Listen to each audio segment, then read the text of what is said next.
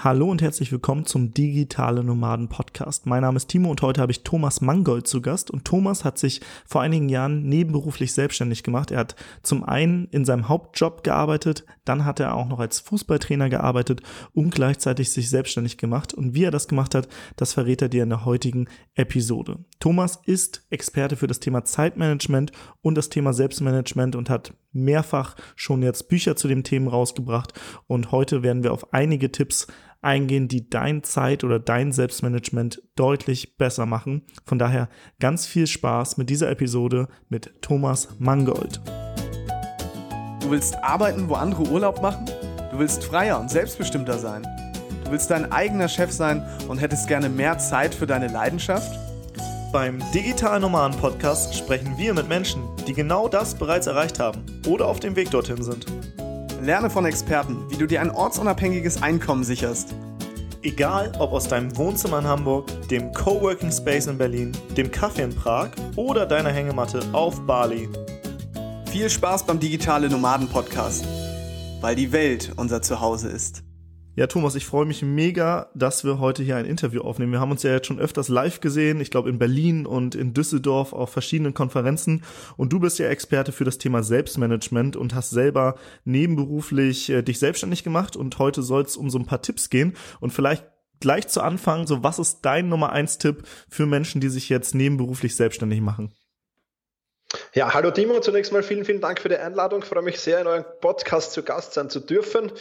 Und der Nummer eins Tipp, den ich ähm, nur jedem empfehlen kann, ist Arbeiten mit Fokuszeiten. Und ähm, Fokuszeit heißt für mich nichts anderes, als wirklich ab ablenkungsfrei und wirklich störungsfrei arbeiten zu können.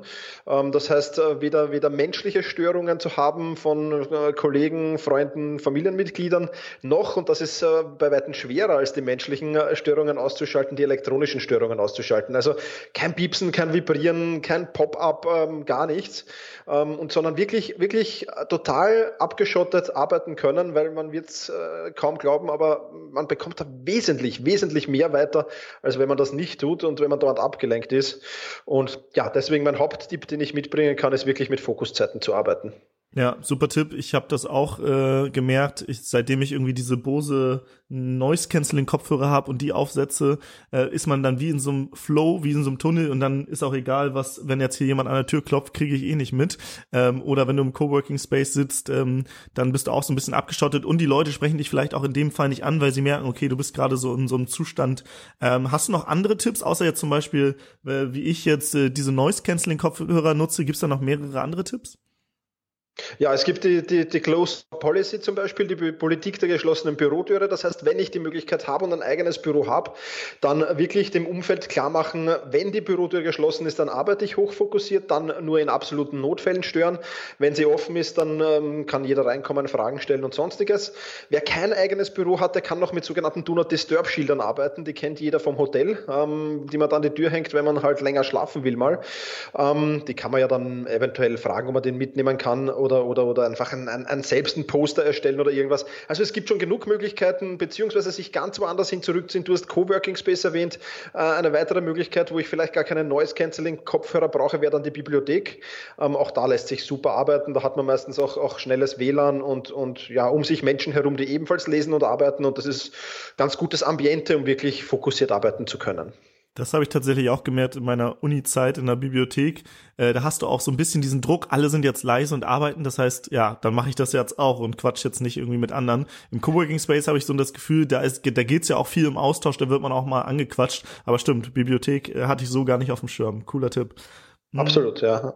Und äh, für die für die ähm, Pop-ups und die die Störungen durch Geräte, was was empfiehlst du da?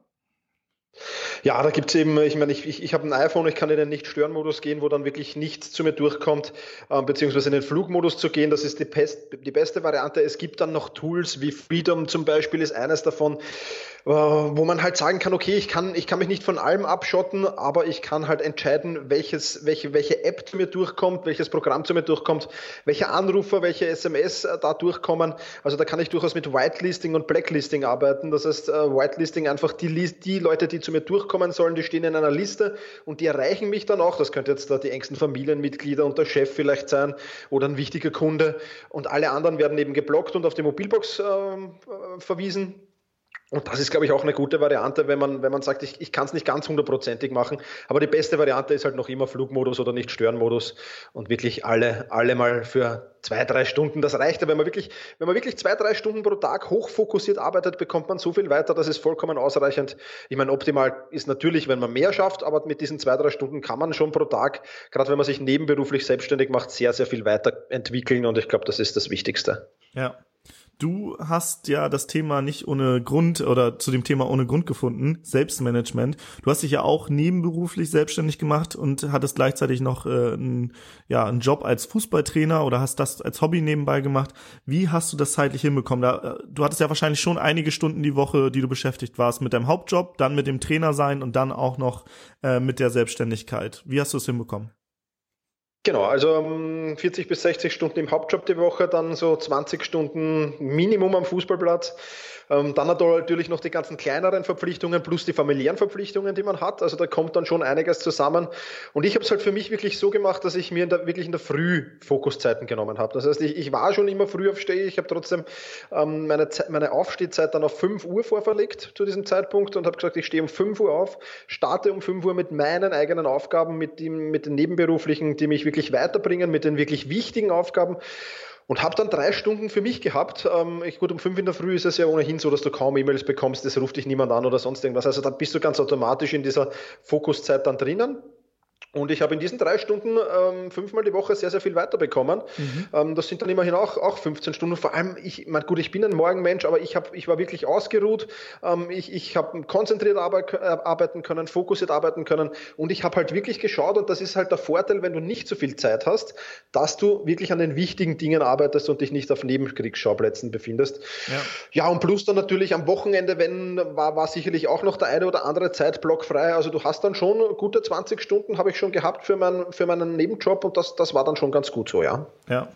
Du hast gerade angesprochen, wichtige Aufgaben. Auf das Thema würde ich gleich eingehen, aber vorher nochmal die Frage, ähm, wie bist du eigentlich zu dem ganzen Thema Zeit oder Selbstmanagement gekommen? Bist du da, ähm, war das jetzt aus der Not heraus oder was war so dein Einstieg? Ähm, der Einstieg ist nicht aus der Not heraus passiert. Also mein, mein, mein erstes Zeitmanagement-Buch war der Minutenmanager. Das habe ich als Schüler äh, damals noch gelesen ähm, und, und sehr, sehr spannend. Und, und, und seither hat mich das Thema eigentlich fasziniert. Ich habe dann auch während des Studiums viel, viel zu dem Thema gelesen, Fortbildungen gemacht und ähnliches. Und wie es dann halt so ist, wenn man mit dem Berufsleben dann anfängt, dann rücken halt andere Dinge in den Vordergrund. Habe es dann ähm, schleifen lassen bis zu dem Zeitpunkt, zu dem wir eben vorher dann wieder gesprochen haben, ähm, wo, wo dann zusammen reingekommen ist, vieles bei mir. Ähm, ich habe davor schon einen Fußballtrainer-Blog gehabt, den hat mir aber dann nach einer Zeit nicht mehr so viel Spaß gemacht und habe dann, weil ich immer gern geschrieben habe und auch, ähm, ja, ein wenig war natürlich die Idee dabei, was dazu zu verdienen, aber hauptsächlich ist es mir ums Schreiben gegangen und, und haben wir gedacht, worüber könnte ich denn schreiben? Und es ist dann so die Zeit zusammengekommen, wo sehr, sehr viele Verpflichtungen da war, Hauptjob, Fußballtrainer, Familie, sonstige Verpflichtungen.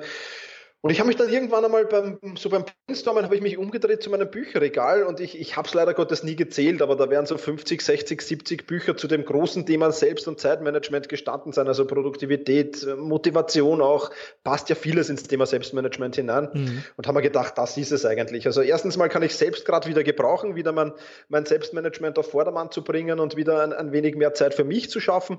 Und ich habe dann so begonnen, dass ich ähm, einfach die Dinge, die ich in diesen Büchern gelesen und gelernt habe, für mich selbst selbst ausprobiert habe und dann so die Leser ein Stück weit mit auf den Weg genommen habe, wie ist es mir dabei gegangen, ähm, was war gut, was war schlecht. Ja, das hat, hat dann sehr, sehr bald ähm, ja, sehr viele interessierte Leser angezogen. Es ist dann sehr, sehr schnell der Podcast dazugekommen.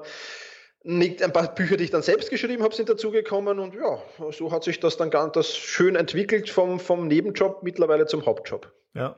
Finde ich spannend bei dir, weil ähm, das hatte ich auch, äh, hattest du mir ja letztes Mal schon erzählt, dass du halt über so ein Buch, diesen Fünf-Minuten-Manager, äh, da reingekommen bist, dann hattest du ihn aber nochmal zurückgelegt. Und oft ist es ja so, ähm, du hast jetzt gesagt, 50 bis 60 Bücher in dem Bereich gelesen. Das heißt, du hast da ja schon eine Passion für das Thema gehabt, aber hast dich am Anfang noch so ein bisschen, ja, erstmal vielleicht dagegen gewehrt. Woran lag das, dass du ähm, nicht direkt in das Thema zum Beispiel gegangen bist und dich direkt selbstständig, äh, selbstständig gemacht hast?